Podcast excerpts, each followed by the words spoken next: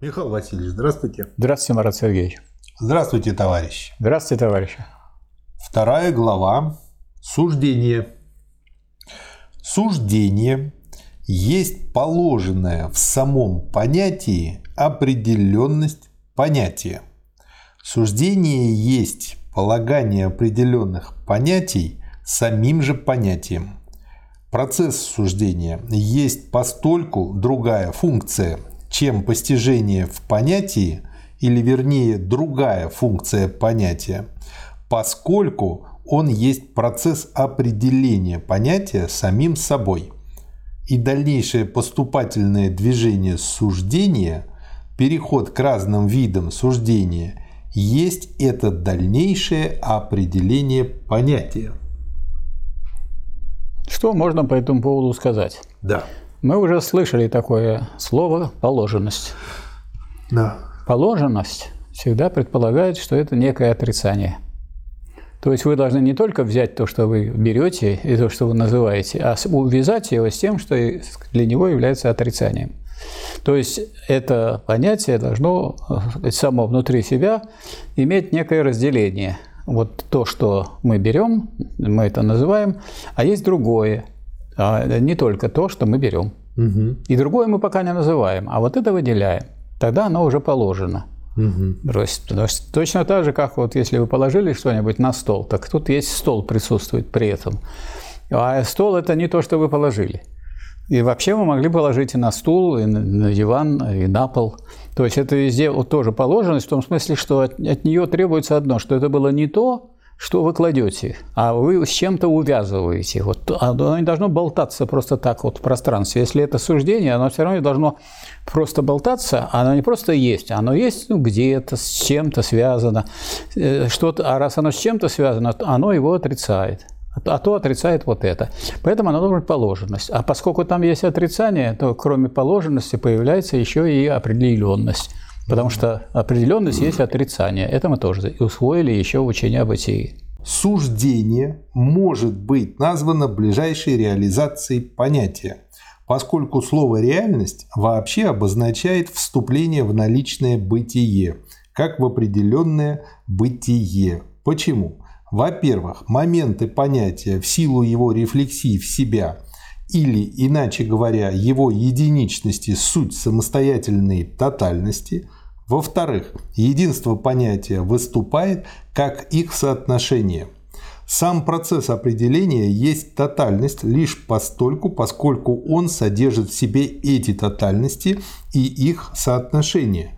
Эта тотальность и есть суждение – оно, следовательно, содержит в себе, во-первых, те два самостоятельных, которые носят название субъекта и предиката. Субъект в сопоставлении с предикатом можно, следовательно, ближайшим образом понимать как единичное по отношению к всеобщему, или также как особенное по отношению к всеобщему, или как единичное по отношению к особенному, поскольку они вообще противостоят друг другу лишь как более определенные и более всеобщие. Значит, для того, чтобы это можно было понять, надо не забыть то, что мы изучали в самом начале науки логики. Вспомните наличное бытие, и там была реальность и отрицание – Поэтому, когда вот говорится о реализации, то это означает, что мы должны рассмотреть это суждение или так его э, увидеть, его как наличное бытие. Оно не просто есть, оно есть с каким-то отрицанием, а отрицание делает его определенным. Мы как бы к простейшему обращаемся к тому, что было э, в самом начале объективного, объективной логики. А, а относится это уже к субъективным вещам, э, к суждению. Субъект выражает собой вообще определенное и потому преимущественно непосредственно сущее, а предикат выражает собой всеобщее, сущность или понятие, то субъект как таковой есть в начале лишь некоторого рода название, ибо то, что он есть, выражает лишь предикат, содержащий в себе бытие в смысле понятия. Ну и дальше пример. Что mm-hmm. есть это? Или какое это есть растение, ну и тому подобное. Если ищут, какой предикат присущ такому субъекту, то в основании обсуждения этого вопроса должно было бы уже лежать некоторое понятие. Но это последнее впервые высказывается лишь самим предикатом. Предполагаемое значение субъекта есть поэтому, собственно говоря, лишь голое представление, и последнее приводит к номинальному объяснению. Причем то, что разумеют или не разумеют под тем или иным названием – является чем-то случайным и представляет собой исторический факт. Столь многочисленные споры о том, что присущ ли данному субъекту или не присущ тот или иной предикат, являются поэтому не более чем спорами о словах. Здесь у нас есть, собственно, два понятия – субъект и предикат. Субъект – это то, с чего мы начинаем, допустим, роза – связка потом идет. Есть что есть? А что есть роза? Роза есть цветок, роза есть растение, роза есть предмет, роза есть подарок. Это все будут разные суждения. То есть к одному и тому же, так сказать, э, субъекту можно прикладывать разные предикаты и будем получать разные суждения. Поэтому, э, но только тогда мы э, будем раскрывать этот самый субъект. Потому что что угодно, например, никак не скажешь, что роза есть железо. Никак не скажешь. И не скажешь, что роза есть пластмасса. А вот роза есть растение, роза есть цветок и так далее. Вот это, или роза есть подарок. Все это имеет смысл. Поэтому, когда мы говорим уже о суждении, нужно о том, что сначала выступает как абсолютное, то есть ничего про него не говорится – только одно название. Надо хоть какое-то определение ему дать, и какую-то определенность. Вот эта определенность и есть предикат. Угу. Да, ну и теперь после того, как рассмотрели, что было во-первых, имеем то, что во-вторых. Теперь нам нужно рассмотреть ближе, как определено соотношение субъекта и предиката в суждении – и как именно в силу этого определены ближайшим образом и они сами. Суждение имеет вообще своими сторонами тотальности, которые вначале выступают как существенным образом самостоятельные. Единство понятия есть поэтому пока что лишь некоторое соотношение самостоятельных, есть не конкретное, возвратившееся из этой реальности в себя – наполненное единство, а такое единство, вне которого они пребывают, как не снятые в нем крайние термины. То есть, грубо говоря, как я понял, э, как бы вот в, э, поначалу они могут вообще как бы никак не быть связаны, и вот только суждение их связывает воедино. Уже не суждение их быть... связывает, а их связывает связка. Связка. Есть и роза. Вот эта связка поначалу может быть достаточно искусственной. Она э, поначалу всегда искусственная, потому что мы ничего не раскрыли. Угу. Потому что роза есть растение, это правильно. То есть роза, можно взять ее как целая, тотальность. В, том, в одном случае говорится тотальность, и в другом случае ну, говорится да, и там тотальность. роза, там растение. А что, такое, это, а что такое тотальность? Это целостность. Если роза, то, то это тотальность, потому что роза включает в себя и то, что она роза, и то, что она растение. А растение включает в себя все растения, в том числе и розу. Да. Поэтому и эта тотальность, и эта тотальность. Когда эти две тотальности так, соединяются связкой, тогда они уже не растекаются, так сказать, по всем розам и по всем растениям. А с одной стороны, вот эта связка позволяет выделить именно розу из всех растений, а, а растению позволяет э, взять, так сказать, как раз в качестве того, что связано с ним, таковую розу. Угу и начать как бы дальше исследовать да. эту связку и погружаться. Да. А сначала они, естественно, пока вы берете одно слово, так сказать, одно только определение, оно, э, так сказать, в себе содержит очень много то есть богатства, целое богатство всяких определений. Ну вот э, почему часто и говорят, что наука логики дает и метод, потому что вот здесь уже конкретно этот метод проявляется да. мышление. Вот мы взяли две тотальности, поставили между ними связку, а теперь дальше смотрим, эта связка это реально или нет. Да, и это уже, так сказать, получается не просто две целостности, в которых есть и тут много, тут много, а получается, что это связь э, этих самых элементов, этих целостностей. То есть здесь совсем другое. Почему еще и как бы иллюстрируется или задается метод с, с самим вот движением логическим этим, тем, что, ну вот, я хочу понять, является ли роза апельсином. Ну, поставил связку. Она не, а вы можете Дальше начинаю проверять. ее исследовать, проверять, и потом выясняют, да нет, это ерунда какая-то хотя, получается. Хотя, и вроде бы две тотальности было, но оказывается, что роза в тотальность, в которую попадает апельсин, не попадает. Да, и эту связку зачеркиваю. И да. вот получается, что я хочу сказать, что а, здесь он еще задает и метод, как нужно рассуждать, думать, как вот вести исследования. Очень поэтому в этом плане ценно. То есть надо всегда думать, э, можно ли построить такое суждение. Если вы берете какой-то субъект, то какой для него годится предикат. Их очень много вариантов. Да. И если вы берете этот предикат, то тогда думайте, какой взять э, субъект, чтобы они могли образовать суждение. Потому что, значит, кресло есть небо, не получится да, суждение. притянуто за уши получается. Притянуто за уши искусственно. Да. А вам надо, так сказать, э, брать тотальность, какую-то целостность. Они целостность не образуют. Да, и вот поначалу они просто, он и говорит, крайние термины, и дальше как бы потом в развертывании они уже как бы перерастают понятие крайних терминов. Тут даже а интересно. А могут так и остаться. Тут даже интересно, что когда говорят тотальность, то думаешь, ну сюда включается все. Нет, в ту тотальность, в которую попадает роза, не включается кресло. А в ту тотальность, в которую попадает кресло, не включается роза и так далее. То есть тотальность всегда конкретно надо брать. Что же вот такое может быть взято, которое при этом может быть соединено вот с этой другой тотальностью. А там тоже выбор есть. И здесь выбор есть, и здесь выбор есть. Но если вы говорите, вы уже выбрали в своем разговоре, вы выбрали какой-то субъект и выбрали какой-то предикат. Да, да. То есть, э, чем хороша диалектика, она в себе э, дает не только метод создания вот этих связей, но и метод проверки этих связей и устранения то, что получается в качестве ерунды. Да, устранение, именно устранение, потому что это будет неверное, это не суждение, это суждение не подпадает под понятие суждения. Да.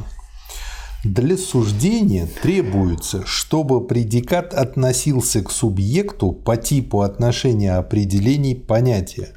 Следовательно, как некоторое всеобщее к некоторому особенному или единичному.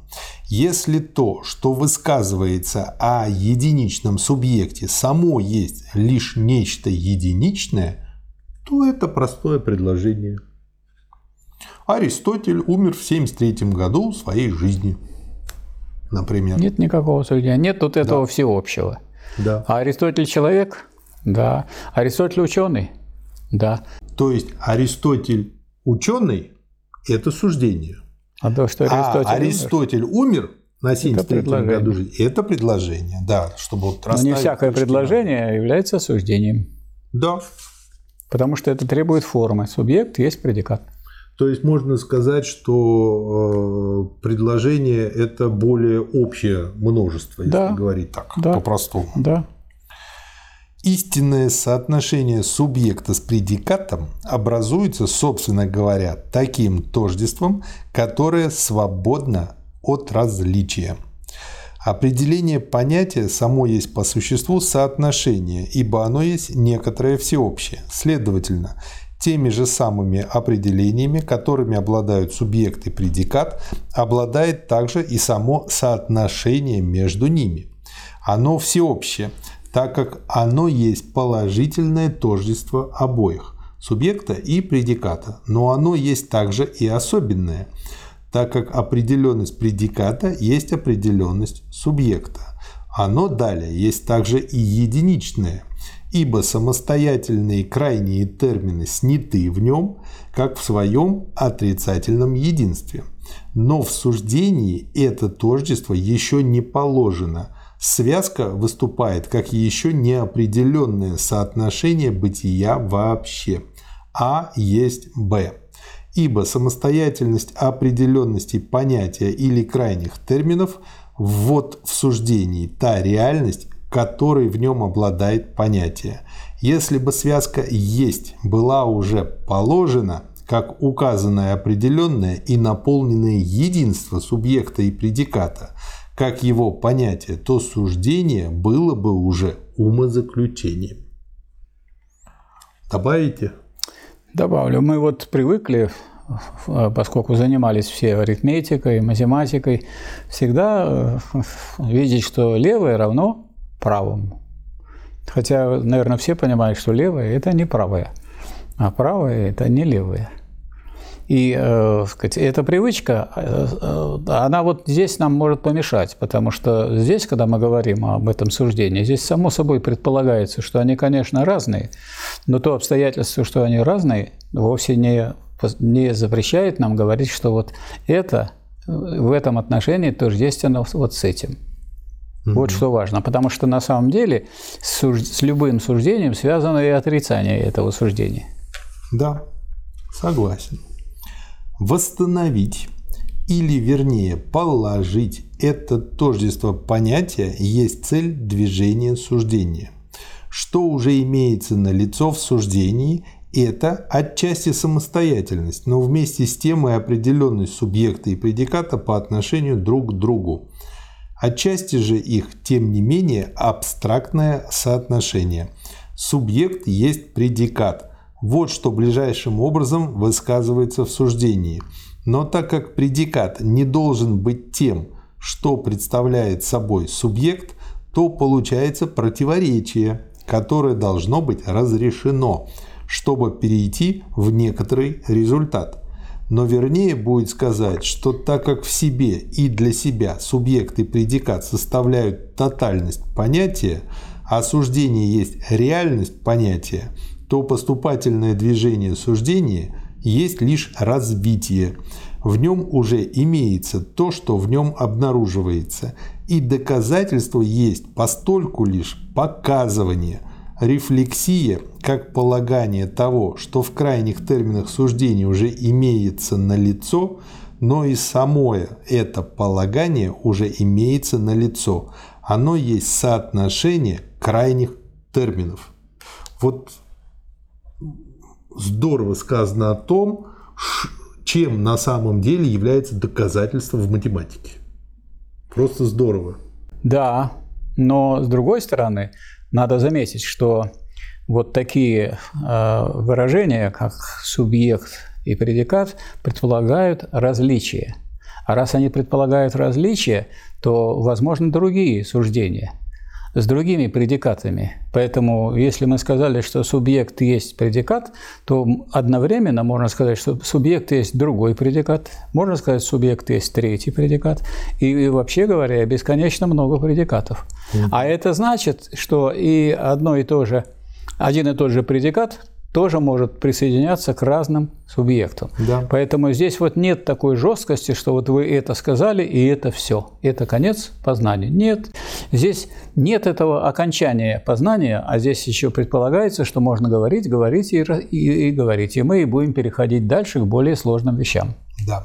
Теперь о чем сегодня будем, по сути, говорить. Во-первых, Суждение, каково оно непосредственно, есть ближайшим образом суждение наличного бытия. Так как это качественное в субъекте и предикате снимает себя, то определение одного ближайшим образом светится в другом. Таким образом, суждение есть, во-вторых, суждение рефлексии – но это скорее внешнее синтезирование, переходит в существенное тождество некоторой субстанциальной необходимой связи. Таким образом, суждение есть, в-третьих, суждение необходимости. В-четвертых, так как в этом существенном тождестве различие субъекта и предиката стало формой, то суждение становится субъективным. Оно содержит в себе противоположность понятия и его реальности и их сравнение. Это суждение понятия. Это выступление понятия обосновывает переход суждения в умозаключение. Что скажете, Михаил Васильевич? Я хочу сказать, что вот это можно удержать в голове, Если вспомнить, что вот те э, категории, которые здесь использует Гегель, это те категории, которые начинались с самого начала, с чистого бытия, наличного бытия, определения, качества, сущности и так далее. То есть для того, чтобы классифицировать то, что находится в сфере субъективности, ну, то есть понятие, нужно брать, вот, собственно говоря, всю ту систему категорий, которая у нас была, и смотреть, чему соответствует то или иное движение понятийное, к какому моменту, который был нами пройден, когда мы э, изучали объективную логику. Да. Первый параграф. Суждение наличного бытия. Суждение есть истина, ибо оно есть согласие понятия и реальности. Но не таков характер суждения с самого начала, ибо сначала оно непосредственно – поскольку в нем еще не получилось рефлексии и движения определений. Эта непосредственность делает первое суждение суждением наличного бытия, которое можно также назвать качественным суждением. Что добавить, Михаил Васильевич? Ну вот, собственно говоря, тут э, прямо подтверждается то, что только что я сказал перед этим. То есть, как только мы уже берем конкретное суждение, нам никакого другого, так сказать, способа движения не представляется, кроме как э, рассмотреть его Сначала как наличное бытие, потом как качество и так далее. И только таким путем мы можем разобраться и с классификацией вообще и дальнейшего, что будет в области э, субъективного. Да. Подпункт А. Положительное суждение. Субъект и предикат, как было указано, суть ближайшим образом названия, действительное определение которых получается лишь в ходе суждения. Предикат есть абстрактное всеобщее. Субъект есть некоторое абстрактно единичное – Точно так же, как определены оба определения понятия, определено и их содержание. Есть, именно слово это есть, связка. Оно равным образом может иметь значение лишь непосредственного абстрактного бытия. От этого соотношения, не содержащего еще в себе никакого опосредствования или отрицания, это суждение получает название положительного. Обратите внимание, что здесь вот, хотя, может быть, тому, кто это помнит, изучал математику, хочется сказать равно. Нет, тут никакого равенства нет. Если говорится субъект и есть предикат, ну это все равно, что роза есть растение, но одно дело роза, другое дело растение. Ну, То да, есть кроме, всем кроме того, что тут есть равенство, так сказать, все время за плечами, как бы за кулисами, предполагается наличие отрицания. И это отрицание потом себя проявит. Вот. Но вначале мы начинаем с того, что мы утверждаем, что оно есть. Поэтому оно и выступает как наличное бытие. Но мы и про наличное бытие знаем, что наличное бытие, в нем обнаруживается отрицание, и его-то мы называем определенностью. Михаил Васильевич, я вот подумал, просто для выработки такого языка, который можно было бы быстро законспектировать для памяти все эти варианты, можно для себя, ну как метку, именно как метку, памятку, слово «есть» обозвать диалектическим равно, которое подразумевает в себе и равенство, да, и неравенство. безусловно. Безусловно, потому что почему-то вот я хочу сказать и про себя то же самое, я воспринимал есть это вот как бы ну равенство, а на самом деле есть это как раз именно есть, оно есть не только это, но это есть. Угу. Вот я есть человек. Да, хорошо, но я есть еще и твердое тело, поэтому нежелательно прыгать с пятого этажа. Да. Ближайшим чистым выражением положительного суждения служит поэтому предложение «единичное есть всеобщее», а есть Б может в той же мере представлять собой любое простое предложение, как и какое-либо суждение. По объективному своему значению предложение «единичное есть всеобщее», как мы при случае упомянули выше, выражает отчасти приходящий характер единичных вещей, отчасти же их положительное наличие в понятии вообще. Подобно тому, как сущность переходит в своих определениях в видимость, основание в явление существования, субстанция в обнаружение, в свои акциденции, так всеобщее раскрывается, чтобы стать единичным.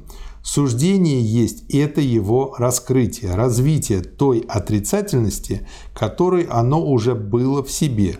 Последний процесс находит себе выражение в обратном предложении «всеобщее единично», предложении, которое равным образом высказывается в положительном суждении. То есть вот он опять же диалектически рассматривает. Если кто-то думает, что мы тут какое-то есть равенство, что всеобщее есть единичное, тем же самым э, высказыванием, тем же самым суждением говорится, что э, всеобщее не есть только всеобщее, оно вот есть такое. Да. Субъект, который ближайшим образом есть непосредственно единичное, соотнесен в самом суждении со своим другим, а именно со всеобщим. Он, стало быть, положен как конкретное, а по своему бытию как некоторое нечто со многими качествами, или как конкретная рефлексии, как некоторая вещь с многообразными свойствами, как некоторое действительное с многообразными возможностями, как субстанция с многообразными акциденциями. Например, в предложении «Роза благоуханна» предикат выражает лишь одно из многих свойств розы. Свойства изолируются, становясь отдельными самостоятельными материями субъект и предикат находятся между собой в соотношении суждения, то они должны по этой причине по своему определению понятия оставаться противоположными. Поэтому, если субъект определен как всеобщее, то предикат нельзя брать в его определении всеобщности, ибо в таком случае не было бы никакого суждения а он должен быть взят лишь в его определении единичности. И равным образом, поскольку субъект определен как единичное, следует брать предикат как всеобщее. Когда мы обращаем внимание лишь на их голые тождества, то мы получаем следующие два тождественных предложения. Единичное есть единичное, всеобщее есть всеобщее. А это есть предложения, в которых определения суждения совершенно выпадали бы друг из друга и выражались бы лишь их соотношение с собой, а их соотношение друг с другом уничтожалось бы и тем самым упразднялось бы суждение. Вот что здесь э, показано Гегелем, что не только это, так сказать, разное. А если вы возьмете как сказать, равенство, возьмете слева э, одно и справа то же самое, то это совершенно бессмыслица. И утверждать, что тождество – это тождество, или там отрицание – это отрицание, роза есть роза, хотя это правильно – Роза, это действительно роза. Это бессмыслица, поэтому весь смысл в суждениях, в умозаключениях, во всем остальном, он состоит в том, чтобы не только видеть равенство, но видеть и неравенство, и указывать на это неравенство. И вот через вот эти суждения и дальнейшие формы размышлений мы э, приучаемся различать формы мысли – да. Ну, кстати, вот именно по той причине, что в математике, по сути дела, предложение они суждений вот в виде да, формул выражаются, да. и приходится для какой-то новой предметной области изобретать новую математику, вводя да. новые аксиомы. Из вышеуказанных двух предложений одно, всеобщее единично, выражает суждение по его содержанию, которое в предикате есть отдельное изолированное определение – а в субъекте тотальность определений. Другое же предложение, единичное всеобщее, выражает форму, которая самим им непосредственно указана. В непосредственном положительном суждении крайние термины еще просты, поэтому форма и содержание еще соединены. Или, иначе говоря, оно не состоит из двух предложений, Получающееся в нем двоякое соотношение образует собой непосредственно одно положительное суждение. Хочу привести пример. Ну вот, э, скажем, можно сказать, что море есть водоем. Вы Да. не будете спорить с этим. И что, но не всякий же водоем море. Да. И лужа водоем, и пруд водоем, и озеро водоем. То есть, смотрите, море взято конкретно единичное, а водоем – это всеобщее. Любой очень крошечный водоем, который виден, так сказать, только в микроскоп, тоже водоем, чик. Тоже водоем, если его переводить вот на такой логический язык. Поэтому, а если я э, уберу вот это различие, дескать, э, сделаю так, как в математике, и скажу «море – это море», то меня выгонят за такое, так сказать, суждение, потому что надоест слушать эту пустоту. Море – это море, небо – это небо, хорошее – это хорошее и так далее. То есть различие – это непременный спутник суждения. О суждении можно говорить только тогда, когда раскрывается какое-то различие, а не только берется тождество. И если мы наоборот, водоем есть море, то мы получаем от всеобщее к единичному, Да. допустим, Каспийское море, да, вот, и мы как раз-таки показываем, что мы говорим про содержание, то есть в данном Да. случае содержание этого су- суждения, что Каспийское море. А Да. перед этим у нас была форма. То есть получается, вот на самом деле ничего здесь сложного нет, просто нужно привыкнуть к этому Просто языку. нужно брать содержание, потому что если я говорю водоем – это море, но, конечно, есть такие водоемы, которые море, и поэтому я должен добавить, что не всякий водоем – море. И так тоже можно То есть повернуть. двигаться надо дальше тогда Да. в этом. Но нельзя абстрагироваться. Он говорит, если вы уберете различия, у вас будет совершенная пустота. Да. Ведро – это ведро. Стакан – это стакан, хлеб – это хлеб. И вас выгонят за такие рассуждения. А хотя кажется, что мы должны все равенство, равенство, равенство. Это никого не нужно. Михаил Васильевич, ну тогда всех математиков повыгонять надо. Потому что ведь надо рассуждать. А если рассуждать, то есть надо видеть, какое единичное проявляется как всеобщее или как особенное. Если оно не проявляет себя ни как всеобщее, ни как особенное, а просто равно самому себе, это никакое не суждение. Это вот сидеть и говорить ум, ум, ум. Ну, вы знаете, я думаю, когда э, через какое-то время компьютеры немножко наберутся, то, что формально называется искусственным интеллектом и не очень удачно, то математики будущего э, будут заниматься только тем, что думать, а вот если мы такие аксиомы дадим, то что из этого получается? И за это будут нажимать кнопочку. Есть же сейчас такой пакет, называется маткат, который э, в формульном виде решает уравнение. Это правильно, но, Вот. вот- И компьютер будет им но из этих аксиом эти будет формулы. выводится, что из них вытекает. А то, что противоположно является тому, что из них вытекает, Это оно, да. то куда их надо, то куда-то девать, а это оставляется в стороне. Да, и вот если они не овладеют диалектикой, то тогда мы получим колоссальнейший, там, бесконечный набор всяких математик. Да. И что с ними Поэтому делать? я, так сказать, Трудно приветствовал математику и приветствую и сейчас, но надо понимать, что если дело сводится к одному равенству, то это, так сказать, э, не- негодный инструмент для исследования общества и вообще сложных проблем. Мгм. Да. Если бы оба предложения формы и содержания единичное есть всеобщее и всеобщее есть единичное, ввиду того, что они содержатся в одном положительном суждении, были бы соединены так, что тем самым оба и субъект, и предикат оказались бы определенными как единство единичности и всеобщности, то оба они были бы особенными, что в себе должно быть признано их внутренним определением. Однако отчасти это соединение было бы осуществлено лишь через некоторую внешнюю рефлексию. Отчасти же вытекавшее бы отсюда предложение «особенное есть особенное» было бы уже не суждением, а пустым тождественным предложением, подобно тем предложениям, которые уже встретились нам выше. Единичное есть единичное, и всеобщее есть всеобщее. Единичность и всеобщность не могут еще быть соединены в особенность, так как они в положительном суждении еще положены как непосредственные. Здорово сказано. Добавите? Добавлю, если они положены, кажется, что говорится про каждое, а на самом деле говорится про связь каждого с его противоположностью. Вот что такое положенность. Положено – это только то, что берется не только изолированно само по себе, а вместе с чем-то. То есть на что положено? Да. Вместе с чем-то положено. Угу.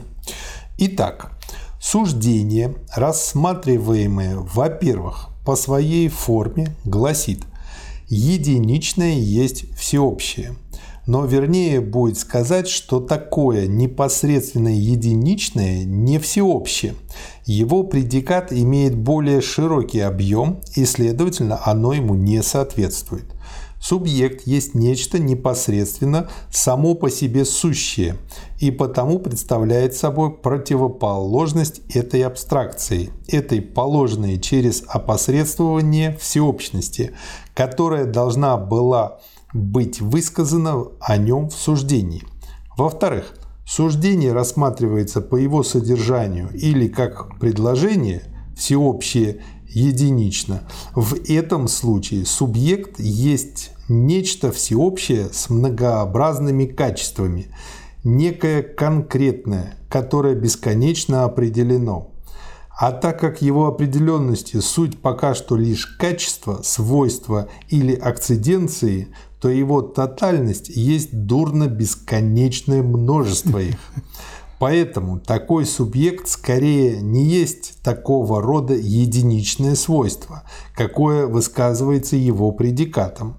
Оба предложения должны поэтому подвергнуться отрицанию, и положительное суждение должно скорее быть положено как отрицательное. Мы с вами сейчас находимся в сфере субъективной логики. А раз мы находимся в сфере субъективной логики, значит, корни надо искать где? В объективной логике. А корешки вот этого, вот то, что здесь выглядит как новое и неизвестное, они заложены в учении о сущности. Когда мы говорим, что тождество есть тождество различного, и это нами уже усвоено. То есть, если тождество не тождество различного, это не тождество – вот. А различное – это различие тождественного. И только. И мы это вроде прошли, и вполне, можно сказать, без труда усвоили. А вот здесь мы должны это применить, потому что если мы говорим, что тождество и тождество различного, когда нам предлагают одно лишь тождество, мы говорим, это не годится. Когда нам предлагают только различное, это тоже не годится. И конкретно это выражено вот так, как здесь Гегель сказал. Угу. Но это не новость, а это прямое указание на то, что у нас было учение о сущности. То есть, говоря по-простому, если мы хотим дальше углубиться в рассмотрение, нам теперь нужно перейти к отрицанию. Да, обязательно. То есть, если отрицания не будет, нет никакого развития. Да. И все развитие идет через отрицание. Даже вот вы свои знания, которые у вас есть, отрицаете их, э, так сказать, что это конец всем знаниям. И делаете следующий шаг. Это отрицание, конечно. А потом, а потом, значит, если вы не зазнались, то вы снова отрицаете, что вот вы уже все запомнили, все. То есть отрицательные изучили. люди достаточно положительные люди. Да, да, да отрицательные люди, которые умеют все время отрицать то, что они достигли, и стремятся выше и выше и выше. Ну, как э, поднимающийся на гору альпинист, он все время отрицает тот уровень, на который он говорит, куда ты, это уже чемпионский уровень, куда ты, а он дальше, а он это отрицает, пошел дальше. Да. Следующий подпункт, соответственно, отрицательное суждение. Положительное суждение имеет свою истину ближайшим образом в отрицательном. Единичное не есть абстрактно всеобщее, а предикат единичного в силу того, что он есть такой предикат, или же если рассматривать этот предикат сам по себе, безотносительно к субъекту, в силу того, что он есть абстрактно всеобщее, сам есть нечто определенное. Единичное есть поэтому ближайшим образом некоторое особенное – Далее, согласно другому предложению, содержащемуся в положительном суждении, отрицательное суждение гласит «всеобщее не есть абстрактно единичное», а этот предикат уже потому, что он есть предикат, или иначе говоря, потому что он находится в соотношении с некоторым всеобщим субъектом, есть нечто более широкое, чем голая единичность и всеобщее есть поэтому таким ближайшим образом некоторое особенное. Так как это всеобщее, как субъект само носит в качестве определения суждения характер единичности, то оба предложения сводятся к одному. Единичное есть некоторое особенное. Единичное есть некоторое особенное. Таково положительное выражение отрицательного суждения. Но это определение следует брать не только как момент крайнего члена, а также и как то, что оно, собственно говоря, ближайшим образом и есть, как определение соотношения или, иначе говоря, суждение должно рассматриваться равным образом и как отрицательное. Вот мы это можем э, услышать, увидеть э, в книгах э, мудрых людей, которые говорят, что надо учесть особенности момента – что надо это вот всеобщее положение, которое мы слышали, которое читали, уметь применить именно к этому моменту, именно в тех условиях, которые сложились и так далее. Не отбрасывается просто, говорит, раз условия другие, значит, оно неприменимо. Нет, оно применимо, но с учетом вот, эти, вот этой особенности, то есть с отрицанием. То есть что-то надо в этом отрицать, что-то надо видоизменить. То есть иначе все эти всеобщие утверждения или всеобщие истины, они становятся пустыми, неприменимы, потому что никогда нет одного одного лишь всеобщего, всегда всеобщее выступает в чем-то конкретном. И палочкой-выручалочкой здесь является что? Особенное. Вот особенное, которое нам казалось вроде как лишней категорией, которая путается перед, под ногами, потому что с одной стороны есть всеобщее, оно есть особенное, оно есть единичное, или единичное есть, есть всеобщее. Оказывается, что их-то на самом деле единство – это особенное, это такое всеобщее в котором один момент подчеркнут, и тем самым оно стало особенной. То есть всеобщее с отрицанием или единичное с отрицанием э, этой единичности, что оно не только одно, а оно еще и вот такое. Такой штуцер. Да, и тогда, э, сказать, его связь со всеобщим подчеркивается. Угу. Поэтому вот эти три вида можно сказать, категории, всеобщее, особенно единичное, они должны браться, сказать, э, все вместе.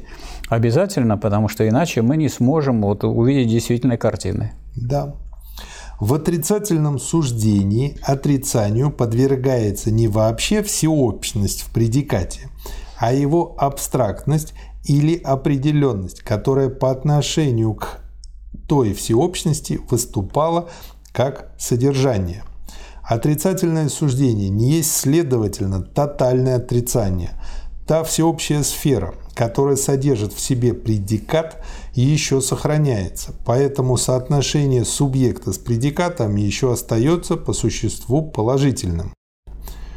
Еще сохранившееся определение предиката есть в такой же мере соотношение. Если, например, говорят, что роза не красна, то этим подвергают отрицанию и отделяют от всеобщности, присущей равным образом и предикату, лишь его определенность. Всеобщая сфера, цвет, сохраняется.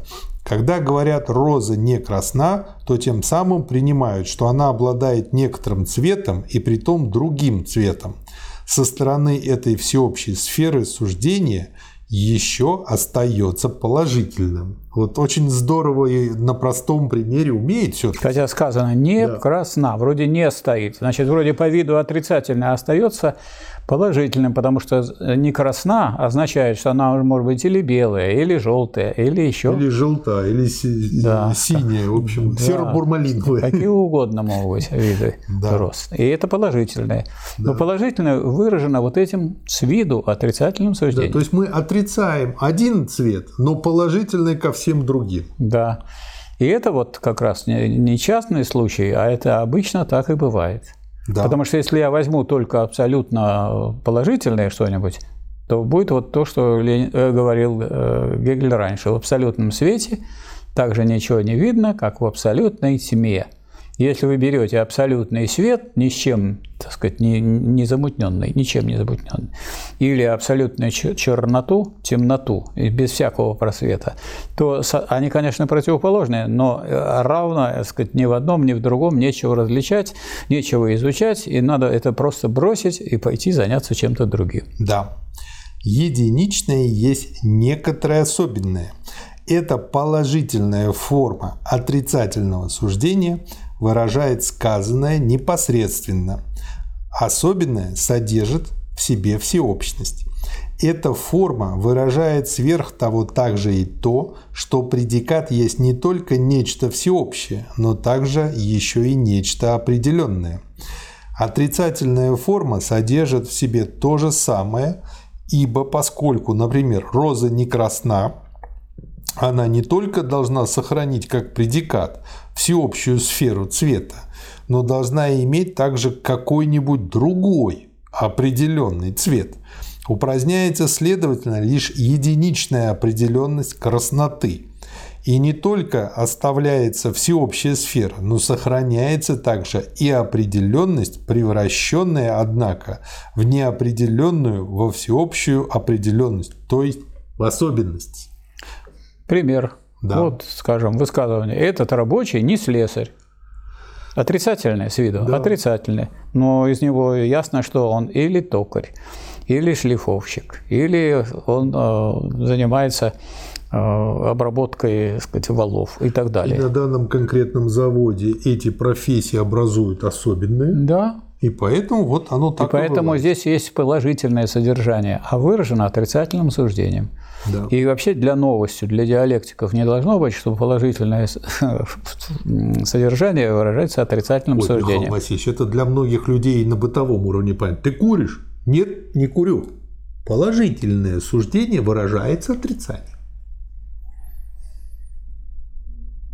Да, вы правы. Или ты любишь блины? Нет, я их обожаю. А если я скажу «да», Марат Сергеевич, в этом вы правы, это получается, что я подозреваю, что во всех остальных случаях вы, может быть, не правы. Да. То есть такое подлое То есть, выражение. Говоря, вроде бы положительное. В этом, в этом вы правы. А вот в остальном... Вот нашел, нашел такое вот, где вы правы, чтобы, так сказать, больших дослуг не отмечать, а, так сказать, получилось отрицательное суждение. То есть товарищи, которые изучают вот это, они будут очень уже въедливы, внимательны, и так просто их не обманешь. И мало того, если люди это выучат на хорошем уровне, они будут очень хорошими полемистами. Вот Их люди... просто так не заткнешь. Вот на Маяковского нападали, так сказать, критики, дескать. Он сегодня, Маяковский, выглядел вроде бы прилично. Во-первых, он сегодня. То есть во все остальные дни он выглядел неприлично. Да. Во-вторых, вроде прилично, но вроде бы. То есть с виду кажется, что прилично, а на самом деле неприлично. То есть и все дни, и, и все время неприлично. Вот что говорится здесь. А по виду суждение положительное. Ну, есть же целые курсы, которые учат вот так вроде бы не оскорбляя положительно, оскорблять человека. А я Это даже, вот из этой же области. Я даже был на таких курсах. А, э, форма, которую нам задали и научили, состоит в следующем, что я должен про вас такое наговорить, но не в форме утверждения, а просто в форме вопроса.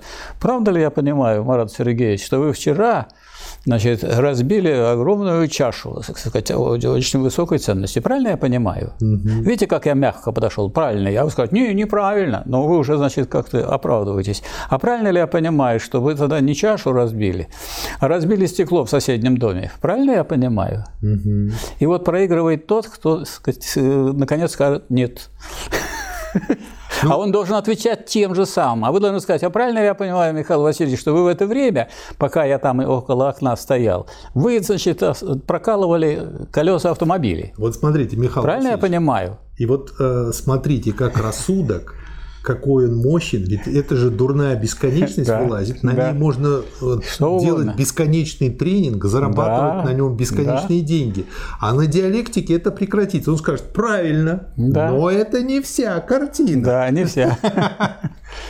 Это единственное, вы угадали, это был тренинг, на котором присутствовали представители президента. Вот меня там, меня там использовали для того, чтобы я с ними побеседовал.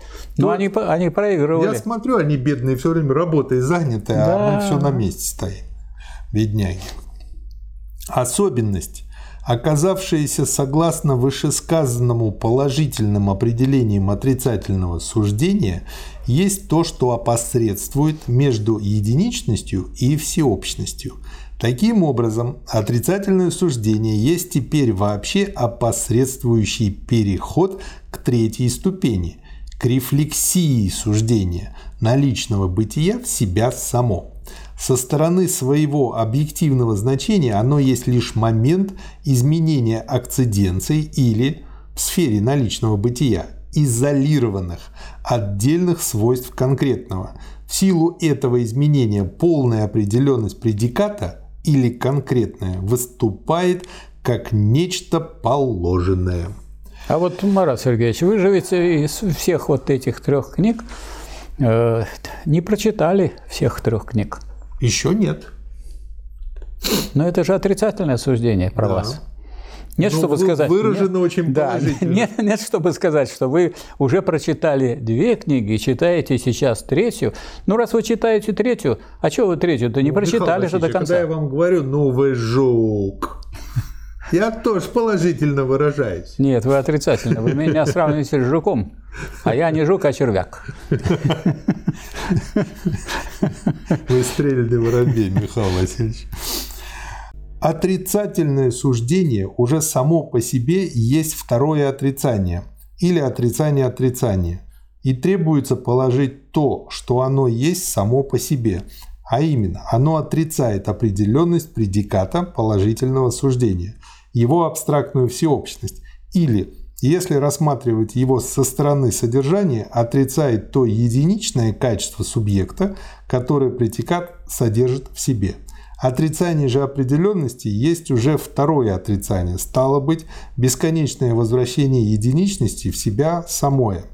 Тем самым восстановлена конкретная тотальность субъекта, или, вернее сказать, лишь теперь субъект положен как единичное, так как через отрицание и снятие этого отрицания его опосредствовали с самим собой. Со своей стороны предикат тем самым перешел от первой всеобщности к абсолютной определенности и сравнялся с субъектом. Суждение постольку гласит единичное единично. С другой стороны, поскольку следовало брать субъект так же и как всеобщее, и поскольку в отрицательном суждении предикат, который по отношению к этому определению субъекта есть единичное, расширился до особенности и поскольку далее отрицание этой определенности есть равным образом и очищение содержащейся в нем всеобщности, то это суждение гласит также и следующим образом. Всеобщее есть всеобщее. Этим путем отрицанию подвергается весь объем предиката, и уже не остается никакого положительного соотношения между ним и субъектом. Это есть бесконечное суждение. Михаил Васильевич, знаете, у меня какой выплыл образ? Вот в буквальном смысле слова штуцер. Вот э, две трубы разного диаметра, их соединяют переходником, штуцером, который имеет с одной стороны один диаметр, Да, соответствующий с другое сечение с другое. другой стороны второй диаметр, и, а в нем идет внутри переход. И а всеобщность тут получается, потому что весь объем воды гуляет туда-сюда, в обе стороны. И получается, что это бесконечное суждение. То есть, оказывается, я вот занимался расчетом штуцеров, когда я занимался бесконечными суждениями. Да, то есть то, что оно бесконечное, не должно нас пугать. Потому что мы все время имеем дело с бесконечным. Материя бесконечна. Так, теперь, значит, сколько бы вы ни двигались по Земле, это путь ваш будет бесконечен. Даже потому, что так сказать, вы по какой-то кривой пойдете и никогда точно не повторите. Поэтому путь у вас будет бесконечный. Взгляд ваш во Вселенную тоже бесконечен. Даже если вы там ничего не увидели, но взгляд ваш бесконечен. Вы направляетесь Возможно, вы на том уровне подозреваете, что есть какие-то звезды, и вы не себя ничем не ограничиваете. Поэтому на самом деле мы постоянно имеем дело с бесконечным. Человечество бесконечно, несмотря на то, что оно состоит из отдельных индивидов. Почему? Потому что индивиды, производящие в обществе, это исходный пункт, а он же и конечный пункт. Все время оно развивается, развивается, развивается, и смерть отдельных индивидов не означает даже его смерть, потому что он в его делах, в его идеях, мыслях, творениях продолжает э, свою жизнь. Причем эта жизнь очищена от того, что он потребляет хлеб, мясо, молоко. А он состоит в том, что пользуются люди его достижениями, там, э, играют произведения великих композиторов, и повторяют э, стихи или поэмы знаменитых поэтов и так далее, или живут в домах, построенных рабочими, и эти рабочие уже их нету, но они есть в своих построенных домах. То есть они отрицали себя, но утвердили эти самые дома, в которые сейчас стоят. Да. И, соответственно, третий подпункт – бесконечное суждение. Отрицательное суждение есть столь же мало истинное суждение, как и положительное. Но бесконечное суждение, долженствующее служить его истиной, есть по своему отрицательному выражению отрицательно-бесконечное суждение. Суждение, в котором упразднена также и форма суждения. Но это бессмысленное суждение. Оно должно быть суждением, стало быть, содержать в себе некоторое соотношение субъекта с предикатом, но вместе с тем в нем не должно быть такого соотношения. Например, дух не есть красное, не есть желтое, не есть кислое, щелочное, роза не есть слон, рассудок не есть стол. Воздух не пилит. Да, Вообще, как бы, если хорошо выпить, можно столько наговорить таких суждений. Они, подпад, они подпадут под бесконечные суждения. Вот люди как раз, вот хочу, говорит, поговорить, и высказывают бесконечные суждения, когда уже... О, э, я придумал хороший пример. Я как-то наблюдал, а, что люди, когда хорошо выпьют, начинают говорить все хором, не в попад, не слушают друг друга. А и не нужно их слушать. И каждый думает, не, каждый-то думает, что его слушают и общается с ним, но на самом деле его сосед говорит в это же время что-то другое и тоже его не слышит. Это видно только со стороны. Тому, Нет, но он-то говорит всем. Да. Он всем говорит, каждый оратор. И вот получается. Они вот все это... равны, как ораторы. Каждый высказывает, а все остальные по отношению к одному, они являются слушателями. Неважно, что они не слушают, но слушателями они да. являются, потому что, потому что в их уши это попадает. Идет, стоит, так сказать, шум, гам, и каждый выступает вот и говорит. Получили отрицательные неслушающие слушатели – вот, а каждый является оратором положительным. А вам не нравится, да. что а, а, а то стоит один там на трибуне и говорит, а все остальные Никакой значит, молчат. Демократии, Никакой да. демократии. Вот тут полная демократия. Подлинная. Положительное в бесконечном суждении, этом отрицании отрицания, есть рефлексия единичности в себя самое, благодаря чему она, единичность, впервые и положена как определенная определенность. Суждение наличного бытия перешло в суждение рефлексии. Вот как бы первый параграф. Скажете что-то в его Скажу. заключении? Я знаю, почему оно перешло в суждение рефлексии. Почему? А потому что за бытием идет сущность. А сущность – это рефлексия, рефлексия. Ой, Поэтому э, Гегель тут не, как бы не, не придумывает каких-то новых слов, а он вот то, что было в объективной логике, он применяет к рассмотрению, классификации всяких суждений. Да. Параграф второй. Суждение рефлексии. А вот потом он скажет, а вот теперь оно суждение понятия. О, он еще и ну, пох, понятно, похлеще так, скажет. Нет, так почему похлеще? Их всего-то три. Бытие, сущность и понятие. Всего три, надо запомнить. Да. И в нужный момент вытаскивать соответствующую карту. Но здесь, по-моему, единственная глава в книге, в которой четыре параграфа. Это отрицание того, чтобы в других три. Вы всегда найдете что Конечно, это это. А четыре – это же отрицание трех, согласитесь. Тут же отрицательное суждение. Посмотрите. Ну, так а что вы удивляетесь? Да мы только этим и занимаемся. Ну, что вы удивляетесь? В возникшем теперь суждении субъект есть некоторое единичное как таковое. Равным образом всеобщее уже более не есть абстрактная всеобщность или единичное свойство, а положено как таковое всеобщее, которое синтезировало себя воедино путем соотнесения различных или, в скобках, если его рассматривать со стороны содержания разных определений вообще, как самособирание воедино многообразных свойств и существований. Если нужно давать примеры предикатов суждений рефлексии, то они должны быть другого рода, чем для суждений наличного бытия. В суждении рефлексии, собственно говоря, впервые имеется некоторое определенное содержание, то есть некоторое содержание вообще, ибо это содержание есть рефлектированное в тождество определение формы как отличное от формы, поскольку она есть различенная определенность, каковой еще она продолжает быть как суждение. Примерами рефлективных суждений могут поэтому служить следующие суждения. Человек смертен, вещи приходящие, эта вещь полезна, вредна, тверда, упруга и так далее и тому подобное.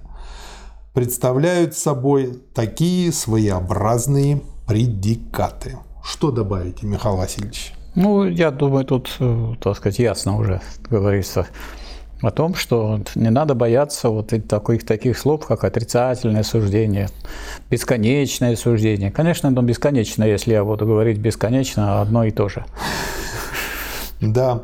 Можно сказать, что почти напрашивается определить суждение рефлексии как суждение количества. Подобно тому, как мы определили суждение наличного бытия, также и как качественное суждение.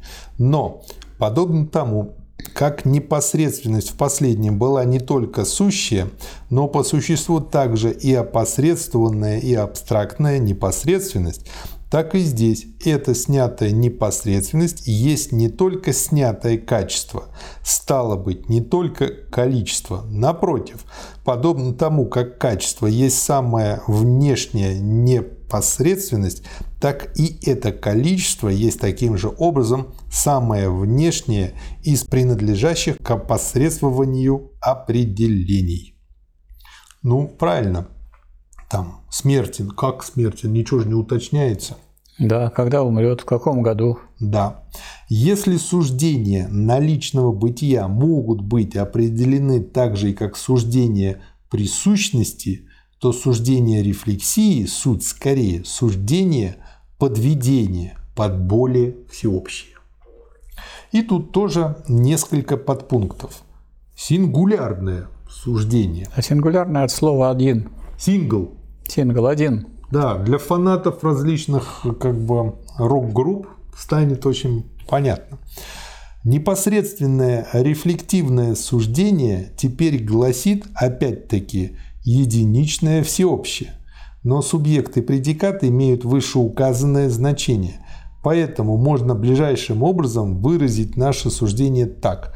Это есть некоторое существенным образом всеобщее – Отрицательное суждение должно быть здесь сформулировано так. Не некоторое это есть некоторое всеобщее рефлексии. Такое в себе обладает более всеобщим существованием, чем существование лишь в некотором этом. Приведите примеры, Михаил Васильевич. Я затрудняюсь. Вот этих сингулярностей. Сингулярность – это от слова «один». Да. Так, это сингулярность, говорит, это не является вот этим. Ну, например, эти Битлз есть некоторым существенным образом всеобщие, то есть их во всем мире знают. Они некоторым образом всеобщие означает, что отрицается их всеобщность. Угу. То есть они, вот вы правы в этом отношении, что они некоторым в некотором угу. смысле всеобщие, на самом деле они никакие не всеобщие. Ну да, они там Вот что вы хотели сказать. Родились, То есть они да. считаются, что они, так сказать, везде присутствуют, везде себя проталкивают. на самом, а на деле... самом деле они особенные, они всеобщие. Хорошо. Сингулярное суждение имеет поэтому свою ближайшую истину в партикулярном суждении. Ну, это мы можем перевести, это мне понятно. Что такое партикулярное, особенное? А, Пад. Партикул, часть. пад, часть. Это особенное. Частичное. Да, да, поэтому, сказать, вот всеобщее, оно имеет свою истину в чем? В ближайшем отрицании. Истину угу. как ищется? Отрицается вот то, что было, чтобы пойти дальше, углубиться. Если я буду повторять то, что было, никакой истины я не приду, я застряну и буду говорить, Бом-ом-ом. А вот если я отрицаю, значит дальше раскапываю, дальше раскапываю. Да даже когда раскопки производят, я один слой снял, мало, второй слой надо снять, мало. И вот я, наконец, вижу там или статуи, или какие-то фарфоровые, или какие-то глиняные сосуды и так далее. Ну или ничего не видите. Если ничего не вижу, то я вижу, что там есть ничего. Это вы ничего не видите, а я археолог, я увидел, что там ничего нет. Это достижение. А ну, другие думали, а вы до этого выделили много денег, чтобы Ой, мы раскапывали. вот я тоже подумал о деньгах. То есть я подумал, что если археолог увидел ничего, он приходит и говорит, мы блестяще, мы откопали ничего, давайте еще больше денег, чтобы еще больше копать. Ну да, потому что пока еще не нашли. Да. А чем больше перекопаем, тем больше повышается вероятность, что найдем с одной стороны, а с другой стороны уменьшается вероятность, потому что все меньше уже этих самых пространств, на которые мы не копали. Да, это... Так тут, тут разные варианты могут Знаете, быть. Знаете, как в Афинах, там такое ощущение, что полгорода перекопано, и ничего строить нельзя, потому значит, что везде исторические ценности. Я бы хотел добавить, что значит, здесь вот Гегель э, использованием категории единичной, особенно и всеобщее, показывает, что не надо это все абсолютизировать. Всеобщее – это, вот, скажем, очень слабое там, определение, там, ну, красное. Да. Но оно всеобщее, конечно, в том смысле, что сказать, вот и это красное, и это красное, и это красное, так сказать. А с другой стороны, а есть другие всеобщие – есть третье всеобщее и так далее. Особенное, это если вы взяли всеобщее какое-нибудь, вместо красного с отрицанием взяли, будет что? Розовое. Да. Вот, или там, скажем, взяли, взяли синее, как всеобщее, а потом раз с отрицанием будет голубое да. и так далее. То есть он говорит, что это, эти категории, которые, они все время тут присутствуют, просто мы их не замечаем, мы просто говорим. Но если мы будем следить за тем, что мы говорим, мы увидим, что мы все время двигаемся в разных, так сказать, формах от отрицания к утверждению, от утверждения к отрицанию. И все время используем те виды суждений или понятий, которые были в предыдущих книгах расписаны. А если мы, как э, гроссмейстер Обендер, а будем по случаю, совершенно не зная для себя, разыгрывать известные дебюты, то нам рано или поздно придется драпать, чтобы не побили, не намяли да. боканом. Следующий э, подпункт партикулярное суждение. Ну, вот мы уже знаем, что такое партикулярное. Это пад, пад, особенное, да. особенное суждение. Да. Что тут непонятно? Но если были всеобщие суждения, будут и особенные. Особенные, что значит, как всеобщее суждение превратить в особенное? Сделать одно отрицание. Не единичность субъекта, которая должна быть положена вместо его сингулярности в первом суждении рефлексии, есть особенность. Это суждение некоторые единичные суть, некоторая всеобщая рефлексии, выступает ближайшим образом как положительное суждение, но оно в такой же мере также и отрицательное, вот, э, ибо некоторое содержит в себе всеобщность. В суждении «некоторые люди счастливы» заключается непосредственный вывод – некоторые люди не суть счастливы. Если некоторые вещи полезны, то именно в силу этого некоторые вещи не полезны. Что? Некоторые люди умны, а дальше даже не хочется и говорить. А то побьют. А то побьют. Скажут, кого, на кого вот э, нацелились, на что намекаете и так далее. Да. И теперь уже вопрос в том, чтобы э, этим людям надо попасть вот в эти первые некоторые, то есть партикулярные, в особенные. Если не попал не в особенное, то он подпадает под отрицание. Михаил Васильевич, а вот как можно перейти от партикулярного суждения универсальному? Для этого нужно отрицать эту партикулярность. Тут есть два варианта отрицания. Один вариант – отрицать, пойти от э, партикулярного особенного к единичному. А есть другой – пойти от особенного ко всеобщему. Отрицать только то, что это, он относится к этой группе людей там, или к какой-то части, или к слою, а что он относится сказать, к обществу в целом, что это для всех людей характерно то, что характерно вот для этого человека – и мы тогда от, от партикулярности, от, скажем, от того, что характерно для какого-то слоя или какой-то группы, переходим к тому, что характерно для общества в целом. И получаем Третий подпункт – универсальное суждение. Да, а во всех будем говорить. Да. Всеобщность в том виде, в каком она присуща субъекту универсального суждения, есть внешняя всеобщность рефлексии, всякость. Все суть, все единичные. Единичное остается в этом все неизменным. Поэтому указанная всеобщность есть лишь суммирование существующих особо единичных. Она есть некоторая общность, присущая им лишь в процессе сравнения.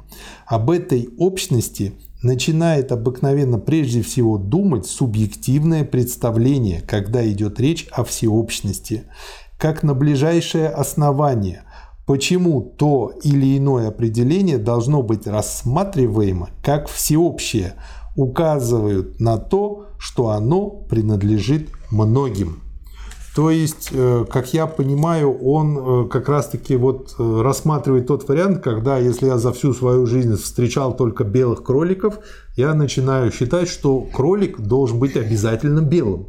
Но такое нужно доказать еще, по большому счету. Но считать-то вам никто не, не мешает? Да. Идем далее. Если, говоря о всеобщности, уму преподносится лишь всякость, то есть такая всеобщность, которая должна быть исчерпана в единичных, как единичных, то это есть впадение вновь в указанную дурную бесконечность. Или же здесь за всякость принимается то, что есть лишь множество. Однако множество, как бы оно ни было велико, безоговорочно остается лишь партикулярностью и не есть всякость. Это и в другом отношении сказывается на всякости, которая вообще представляет собой эмпирическую всеобщность. Что скажете, Михаил Васильевич? Э, я хочу привести пример использования таких категорий по отношению к э, равенству людей. Вот мы говорим, все люди равны. Как только мы это сказали, надо тогда указывать, в каком отношении, потому что можно также сказать, что все люди не равны. Каждый человек есть универсум, и каждый уникален. Поэтому каждый единичен, а не только всеобщен. Потом есть э, люди, принадлежащие какой-то группе социальной. То, поэтому можно сказать, что каждый партикулярен. То есть он относится к этой части людей. Ну и, например, стандартно юридический пример, когда говорят, что все равны перед законом. И те, кто э, значит, на свободе, и те, кто сидят. Те, кто на свободе, потому что они еще не попали в руки законников, а те, кто сидят, те, которые уже попали. То есть, если бы они были бы почестнее, по-диалектически э, больше выражали бы свою мысль, они бы сказали, пускай даже если взять идеальный случай справедливого во всех смыслах суда, все попавшиеся равны перед законом, а не попавшиеся, они равнее. Они, а пока не попавшиеся, не равны. Это недоработка следователей. Но есть и другая проблема, более глубокая. Например, равенство людей вообще. Никакого абсолютного равенства людей на самом деле нет. Все люди не равны. Да. Вот. А значит, когда мы говорим там равенство, то мы должны указывать или в смысле уничтожения классов уничтожение разделения труда между людьми. А надо всегда указывать, указывать на партикулярность. Да, то есть это вот э, такие всеобщие фразы, они становятся бессмысленными, если мы не укажем, какой, какая тут партикулярность, особенность. Вы знаете, Михаил Васильевич, бессмысленными это ладно, а потом же ведь из этой бессмысленности такие глупости выводятся. А из глупости, а это бессмысленность и существует для того, чтобы выводить из нее глупости. Да. И я хочу привести пример известной простой задачки 3х плюс 1, когда берется любое нечетное число, умножается на 3, плюсуется единица, получается четное и делится пополам. Если мы при этом получаем опять четное, дальше делится пополам. Если опять нечетное, то умножается э, на 3 и плюсуется единица. И вот так вот получается последовательность чисел, и потом она сводится к числам 4, 2, 1 и крутится, значит, там уже дальше бесконечно. И вот э, задача в чем состоит? Э, все ли вот приходит вот к такой вот бесконечности, либо есть какие-то числа, на которых, если мы начнем, то они придут к какому-то другому хвосту. И вот партикулярность выражается в том, что сейчас на суперкомпьютерах куча математиков, не понимая, как доказать вот это дело, а, просчитали для кучи квинтиллионов разных чисел, что вот к 4, 2, 1 вроде бы идет. Вот. Но они понимают, что это еще не доказательство в полном виде, это именно всякость, а не всеобщность. И если в случае с математиками и такой задачкой, ну как-то можно ее отложить и дождаться гения, который ее решит и скажет либо да, либо нет, и как бы весь вывод а, явит миру, как Перельман, например, со своим а, решением, то у инженеров такой возможности нет. Им приходится строить здесь и сейчас. Поэтому инженеры э, делают кучу испытаний, делают все с запасом. В большинстве случаев это прокатывают, но бывают случаи, когда и не срабатывает. Да, вот они и делают всякость. А для того, чтобы доказать, что это всеобщее, ну, это другая задача совсем. Потому что да. доказать всеобщий перебором невозможно, потому что невозможно все перебрать, потому что для этого не хватит ни людей, ни времени, ничего. Да. Эмпирическая всякость остается поэтому некоторой задачей, некоторым долженствованием, которое таким образом не может быть изображено как бытие. Эмпирически всеобщее предложение, ибо такого рода предложения все же выставляются, покоится на молчаливом соглашении, что если нельзя указать ни одного примера чего-нибудь противоположного, то множество случаев должно считаться всякостью.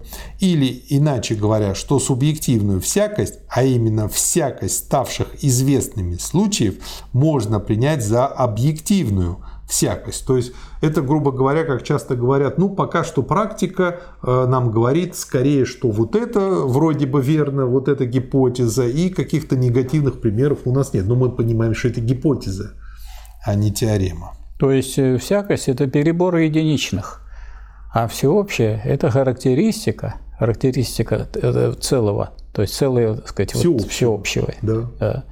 Поэтому это всеобщая характеристика. Вот поэтому, когда мы говорим, что, все, что человек – это мыслящий разум, это всеобщее. Угу. Да. А э, если начну проверять, этот мыслящий, этот не, это плохо мыслящий, это будет всякость. Я начинаю отбирать. А этот, значит, не подпадает, это он не смог, так сказать, даже 2, 2 плюс 2 сказать. Значит, его в сторону, он не человек. Да, да, да, да. То есть, грубо говоря, можно и вот по такой глупости и до нацизма договориться. Да, а вот мы э, ну, в обыденной жизни не различаем всякость и всеобщность. Да, действительно, все, человек – это мыслящий разум. А насчет э, всякости, но ну, есть люди не мыслят или мыслят совсем плохо или совсем не в ту сторону. Да а в свою очень даже хорошо. А в свою хорошо.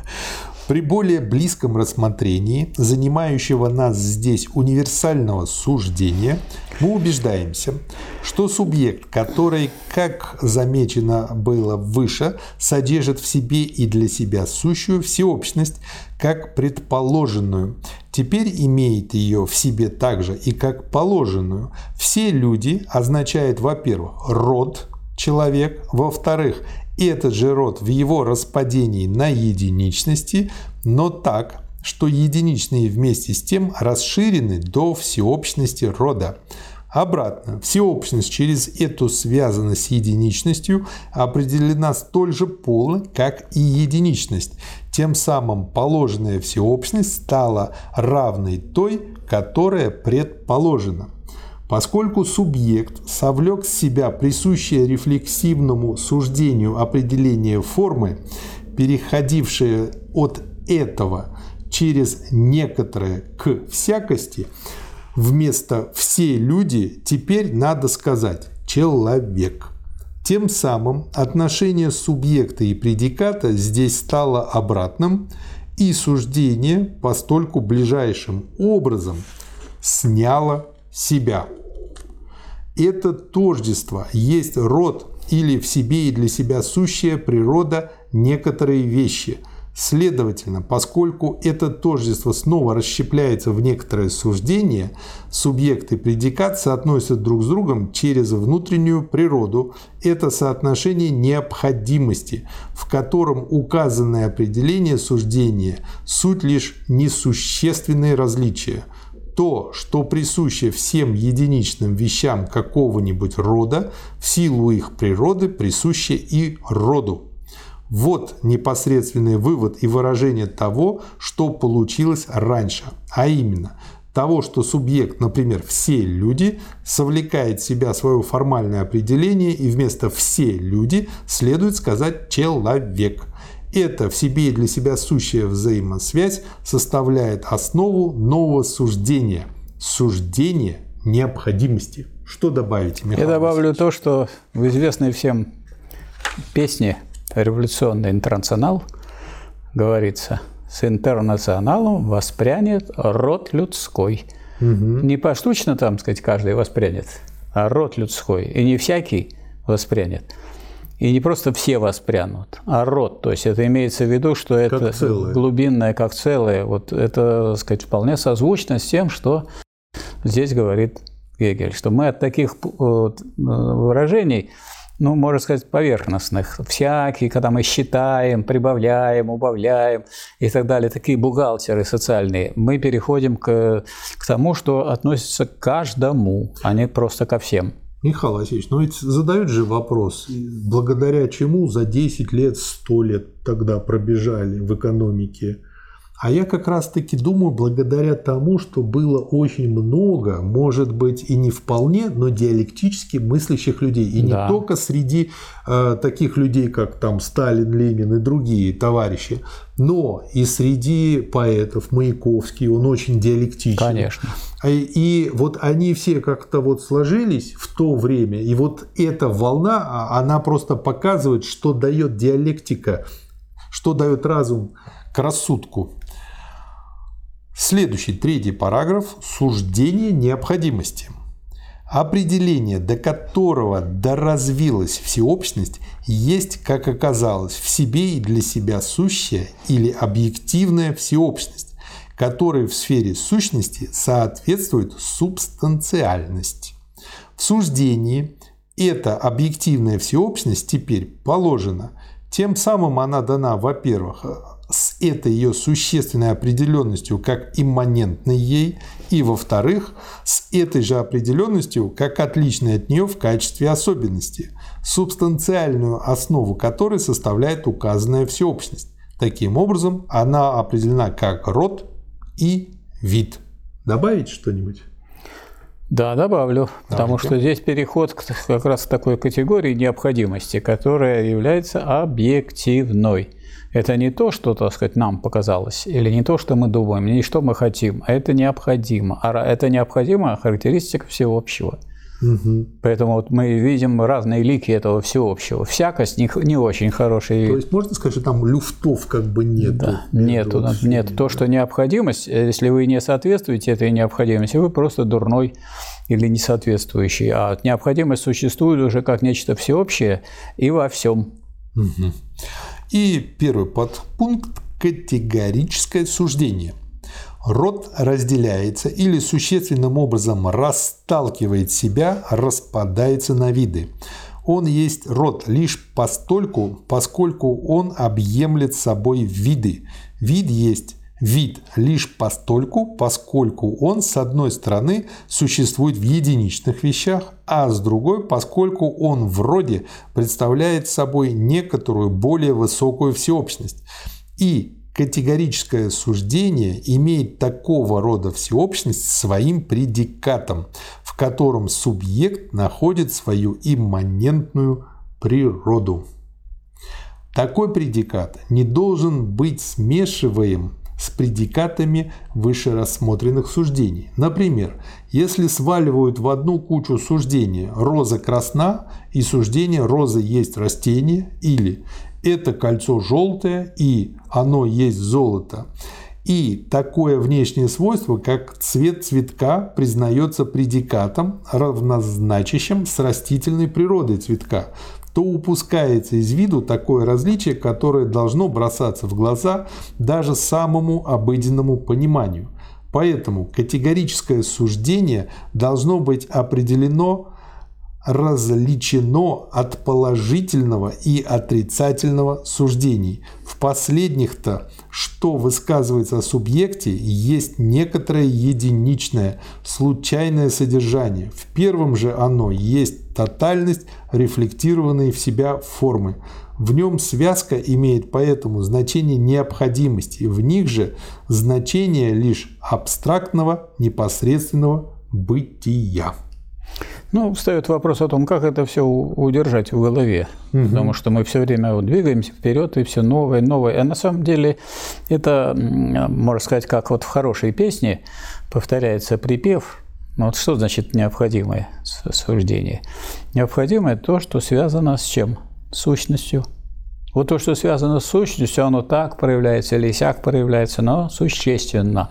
А не просто существенно, оно сущностно. А вот то, что сущностно, то необходимо. А все остальное – это отрицание необходимого. Случайным может быть. Можно вот такую аналогию, ну просто как иллюстрацию, что это очень похоже на полную группу событий, род и виды как они Да, можно сказать, что она угу. полная, потому что здесь он говорит, исчерпывается. То есть вы, э, значит, если вот и виды животных, то есть животные, они могут быть или, или, или. Ну, то, что есть на сегодняшний день. И здесь, кстати, материализм, то есть он высыпается, вот этот род, в виде вот таких видов. Но это не значит, что сказать, а, они принадлежат к другому роду, а не значит, что именно Э, животные одного и того же рода сказать, могут быть или в таком, или в таком, или в таком виде. И конец. Угу. Их конечное число. Конечное число видов тигров, конечное число видов медведей и так далее. Их много может быть. И маленькие, и большие, и белые, и бурые и так далее. Но их конечное число. Да. Поэтому не надо путать, что если оно вот необходимое, существенное, то оно одно. Нет, да. не так. И, или что их бесконечно много, если это существенно. Нет. Категорическое суждение лишь через эту необходимость его непосредственного бытия впервые делается соответственным своей объективной всеобщности. Таким образом, оно перешло в гипотетическое суждение. Подпункт Б – гипотетическое суждение. Что это такое? Гипотетическое суждение – это суждение о каком-то втором, если первое есть вот угу. если первое есть, то есть второе. А если первого нет, ну и нет второго. Или мы не знаем. Угу. То есть получаем две формы. Первая, как пишет Гегель, если есть А, то есть Б. Или второй вариант, бытие А не есть его собственное бытие, а бытие некоторого другого бытия Б. Гипотетическое суждение не означает, что А есть или что Б есть, а лишь то, что если есть одно из них, то есть и другое. В качестве сущей положена лишь взаимосвязь крайних членов, а не они сами. Скорее можно сказать, что в этого рода необходимости каждый из членов положен, как в такой же мере означающий бытие некоторого другого. Можно я приведу простой Давайте. пример? Угу. Вот если сказать, люди собрались в театр, зрители собрались, артисты не пришли. Вот если артисты пришли, то спектакль состоится, а если не пришли, то и не состоится. И тогда вот те, кто пришли, вовсе не зрители. Утром деньги, вечером стулья, вечером деньги. Даже если им деньги стулья. все отдадут, но зрителями от этого не будут. Да. Гипотетическое суждение имеет постольку скорее вид некоторого предложения, подобно тому, как партикулярное суждение имеет неопределенное содержание. Так гипотетическое суждение имеет неопределенную форму, поскольку его содержание не носит характер отношения субъекта и предиката. Следующий подпункт – разделительное суждение – в категорическом суждении понятие выступает как объективная всеобщность, с одной стороны, и некоторая внешняя единичность, другой стороны. В гипотетическом суждении на фоне этой внешности понятие выявляется в своем отрицательном тождестве. Через это последние его моменты получают теперь в разделительном суждении положенный ту определенность, которой они в непосредственном виде обладают в гипотетическом суждении. Разделительное суждение есть поэтому объективная всеобщность, положенная вместе с тем в соединении с формой. Оно содержит в себе, следовательно, во-первых, конкретную всеобщность или род в простой форме, как субъект. Во-вторых, содержит в себе эту же всеобщность, но как тотальность ее различенных определений. «Я есть» или «Б» или «С» это необходимость понятия, в которой, во-первых, тождественность обоих крайних членов представляет собой одни и те же объем, содержание и всеобщность. Во-вторых, они различаются по форме определений понятия, но так, что в силу этого тождества она выступает как голая форма.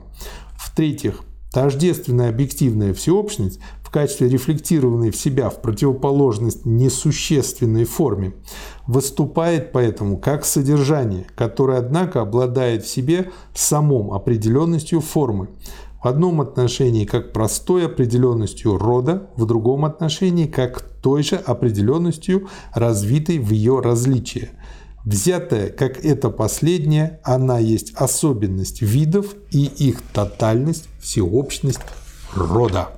Что скажете, Михаил Васильевич? Я хочу привести пример этого разделительного суждения, очень mm. простой. Два человека на берегу моря разговаривают. Один говорит, я вот тут сидел и вижу, плывет шхуна, а на ней флаг, и на флаге женское имя. Тот говорит, какое? Первый вспоминает и говорит, или Вера, или Надя, или Люба. А второй говорит, точно, точно, или Вера, или Надя, или Люба. Точно, но больше сказать не может, потому что оно разделительное. Все. Ну, то есть точно, что эти три. Да. Да. При ближайшем рассмотрении этого обособления мы убеждаемся, во-первых, что род образует собой субстанциальную всеобщность видов, поэтому субъект есть как Б, так и С. Это как дефис, так и означает положительное тождество особенного всеобщим. Это объективное всеобщее сохраняется полностью в своей особенности. Виды – во-вторых, взаимно исключают друг друга. А есть или Б, или С, ибо они составляют определенное различие всеобщей сферы. Это или-или есть их отрицательное соотношение. Но в последнем они столь же тождественны, как и в первом соотношении. Род есть их единство, как определенных особенных. Но именно Благодаря соотношению своей определенности виды образуют собой всеобщность предиката. Здорово сказано. Да, но здесь, если это брать не шуточный вариант, который я предлагал перед этим, а такой серьезный вариант, ну вот э, мы понимаем, что если мы берем медведей, то есть их э, этот вид животных – то есть э, белые медведи, есть бурые медведи, есть медведи, так сказать, малого, так сказать, формата, так сказать, совсем другие. Вот. И э, вот эти все медведи, если они будут перечислены, их конечное число, они образуют что? И вот это разделитель. Они образуют род, а вот это будут виды. Угу. Да. И Но так, при этом и должна быть полная группа событий. Полная, полная. Да. И олени должны быть все перечислены так. И пересечений виды. внутри не должно Не быть. должно быть. Это все разное. А, так сказать, вы все должны куда-то их отнести, к какому-то виду. И тем самым они остаются принадлежащими к роду. То есть до тех пор, пока Через вид. вот так вот не расклассифицировали полностью, чтобы не было такого, что а, один какой-то подвид оказался и там, и там, Пока нет вот четкого разделения, еще научная работа не закончена. Нет, если мы один не можем, он и там, и там, это граница между этими видами, родами. Угу. Ну, это, в общем, У нас другая категория тогда. Что-то, да, другое. Граница. Но граница не, не означает, что нет вот этого рода. Угу. Да. Единство связка этого суждения, разделительного имеется в виду, в котором крайние члены в силу их тождества слились воедино, есть, стало быть, само понятие и при том, как положенное, простое суждение необходимости тем самым возвело себя в суждение понятия. Ну и четвертый параграф – суждение понятия. Умение высказывать суждение наличного бытия, там роза красна, снег бел и так далее, вряд ли будет кем-нибудь считаться обнаружением большой силы суждения. Суждение рефлексии – суть больше предложения, чем суждение – в суждении необходимости предмет «правда» выступает в своей объективной всеобщности. Однако лишь в суждении, которое нам теперь предстоит рассмотреть, имеется соотношение предмета с понятием. В этом суждении понятие положено в основание, и так как оно находится в соотношении с предметом, то оно положено в основание как некоторое долженствование, которому реальность может соответствовать или не соответствовать. Поэтому лишь такое суждение впервые содержит в себе истинную оценку. Предикаты «хороший», «дурной», «истинный», «прекрасный», «правильный» и так далее служат выражением того, что к вещи прикладывается масштаб ее всеобщего понятия, как безоговорочно предположенного долженствования, что она соответствует ему или не соответствует. Что добавить? Во-первых, я хочу сказать, что мы наблюдаем, что все, так сказать, что ранее было изучено, вся классификация, которая была в категории, угу. а это категории бытия, когда мы говорим есть или нет, это категории сущности рефлексивные – и категории понятия, до которых мы сейчас добрались. Если мы добрались до понятия, то, следовательно, сказать, придется и применять то, что соответствует понятию или не соответствует. Если оно соответствует этому понятию, значит, понятие здесь э, истинно, а истина есть соответствие понятия объекту. И вот этим критерием мы и будем руководствоваться. То есть назвался груздем, полезай в кузов. Да. Суждение понятия получило название суждения модальности, и его рассматривают как содержащее в себе ту форму, в какой отношение между субъектом и предикатом выступает в некотором внешнем рассудке и полагают, что оно касается ценности связки лишь в отношении к мышлению. Согласно этому взгляду, проблематическое суждение состоит в признании утверждения или отрицания произвольным или возможным.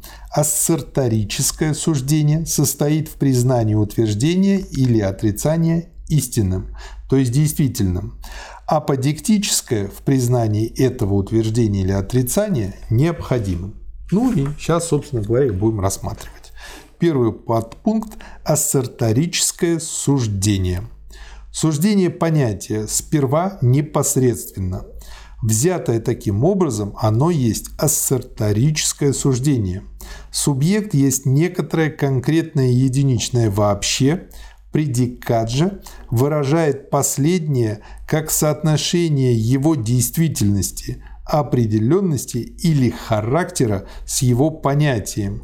Этот дом плох, это действие хорошо. Конкретная всеобщность, возникшая из разделительного суждения в ассерторическом суждении, раздвоена в форму таких крайних терминов, которым еще не достает самого понятия как положенного, их соотносящего единства. Поэтому суждение пока что лишь ассерторично. Порукой его верности служит некоторое субъективное уверение. Что добавить? Ну, если вы такой серьезный человек, такую вещь сказали, значит, я должен вам поверить. Это сарторическое суждение. То есть, как бы власть авторитета, да? Ну, да, в какой-то мере, потому что никакого доказательства тут нет. Ну, то есть, это как то беззубая лошадь как бы поставь на меня, поставь на меня, потом проиграла в скачках и сказал, ну не шмогла я, не шмогла. Но есть и другой подход. Вот меня, например, говорили, Михаил Васильевич, вы говорите неубедительно. Надо говорить убедительно. Ба, бо, бу, б, би, бы. Вот это убедительно. Ну или просто автомат а что, я, а что я сказал? Сразу всех убеждает. Вот, так, что, так что убеждение такое может звучать, а доказательства никакого нет. Нет объяснения, почему да. это так. Поэтому ассерторическое суждение высказывается произвольно. Угу. уверению ассерторического суждения противостоит с таким же правом противоположное уверение. Да, Ну, точно правильно, так. Другой авторитет. Другой авторитет. Да. Если уверяют, это действие хорошо, то противоположное утверждение – это действие дурно, имеет одинаковую правомерность. И оба ассерторических. Да, да. Суждение поэтому по существу получается проблематичным. Да. И таким макаром мы приходим... То есть надо выходить из этой ситуации, для этого нужно выйти за рамки ассерторического суждения. Да, и таким образом прийти к проблематическому Да. суждению. Проблематическое суждение есть ассерторическое суждение, поскольку последнее должно быть взято и как положительное, и как отрицательное. Ну вот соединить их. Да. В этом суждении содержанием предиката служит соотношение субъекта с понятием. Здесь, стало быть, имеется налицо самое определение непосредственного как чего-то случайного. Стало быть, сам субъект дифференцируется на свою всеобщность или объективную природу, на свое долженствование и на особенный характер наличного бытия. Тем самым он содержит в себе основание, от которого зависит, таков ли он, каким он должен быть. Таким путем он уравнивается с предикатом. Отрицательность проблематического суждения, поскольку она направлена против непосредственности субъекта, означает, согласно этому, лишь это первоначальное деление субъекта, который в себе уже выступает как единство всеобщего и особенного. На эти его моменты деления, которые есть само суждение. Что добавите, Михаил Васильевич? Ну, раз это проблематическое суждение, то здесь, собственно говоря, не утверждается, что же на самом деле есть. А, сказать, высказывается, но это не есть истина. Угу. Можете привести пример?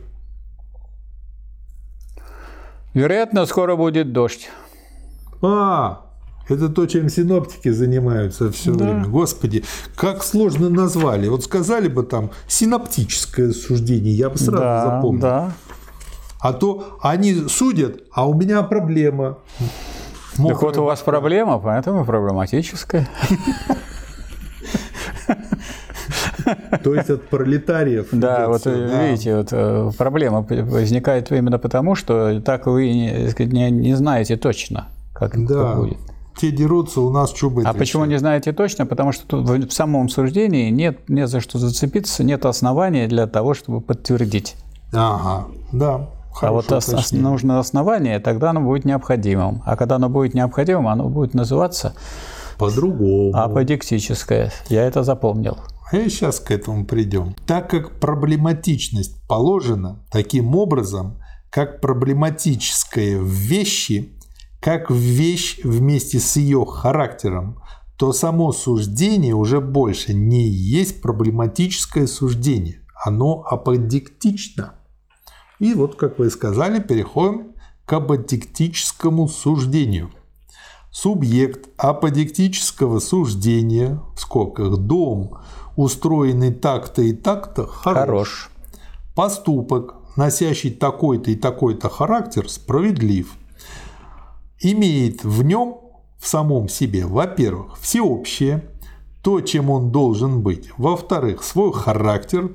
Последний содержит в себе основание, почему весь субъект обладает или не обладает некоторым предикатом суждения понятия. То есть соответствует ли субъект или не соответствует своему понятию.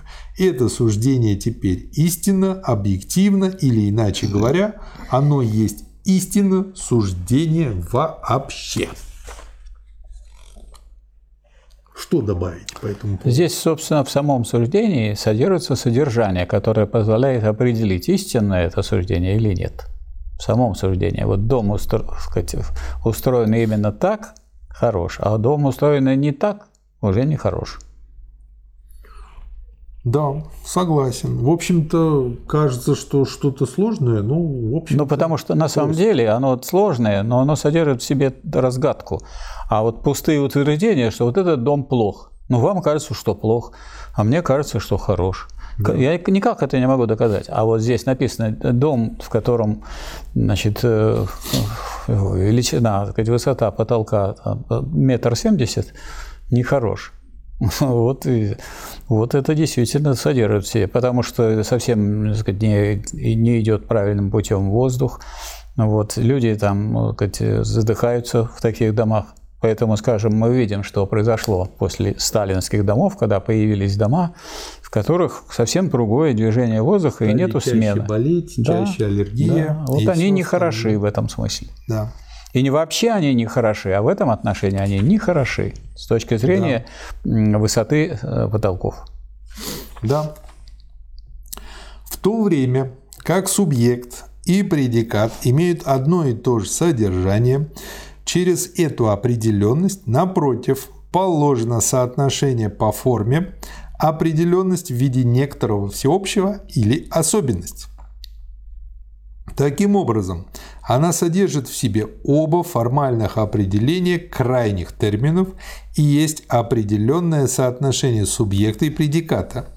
Она есть наполненная или содержательная связка суждения. Единство понятия, вновь выступившее из суждения – в крайних терминах которого оно было утрачено. Через это наполнение связки суждение стало умозаключением. Вот мы добираемся потихонечку до следующей главы. Что скажете добираемся. в заключении? Я в заключении скажу, что там будет еще сложнее. Да, господи, нам ли быть в печали, Михаил Васильевич, после Ленина? Нам нет преград ни в море, ни на суше и, и так далее. Знаете, я еще что подумал? Вот э, абсолютно верно начали с Ленина, а не с диалектики. Почему? Потому что, во-первых, э, вот это последовательное изучение учит терпеливости, терпению, вырабатывает характер, нарабатывает лексикон, потом э, самим построением фраз и выводами, хочешь не хочешь, э, я могу не знать, что это сицилианская защита, как у Остапа Бендера было, но я могу уже как-то мыслить в рамках этого, и потом мне гораздо естественнее и проще понять науку логики. Точно так же после Ленина, Сталина, а потом Маркс Энгельс, а вот потом наука логики.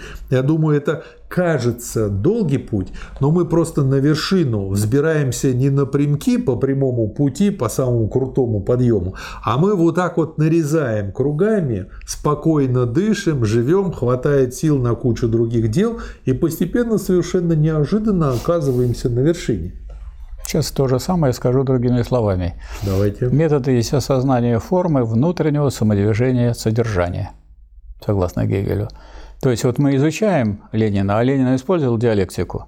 Да. И мы когда погружаемся, как ему удалось вот это вот все сформулировать, и следим за мыслью, за тем, как развивается событие, как появляются идеи, как другие идеи отвергаются, и мы видим тогда, как самодвижение содержания.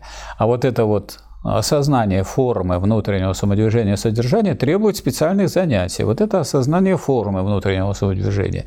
То есть мы должны увидеть, на что тут опирается, на какие логические, философские э, основы опирается вот ленинская мысль. Да. Спасибо, Михаил Васильевич. Вам спасибо. Спасибо, товарищ. Спасибо, товарищ.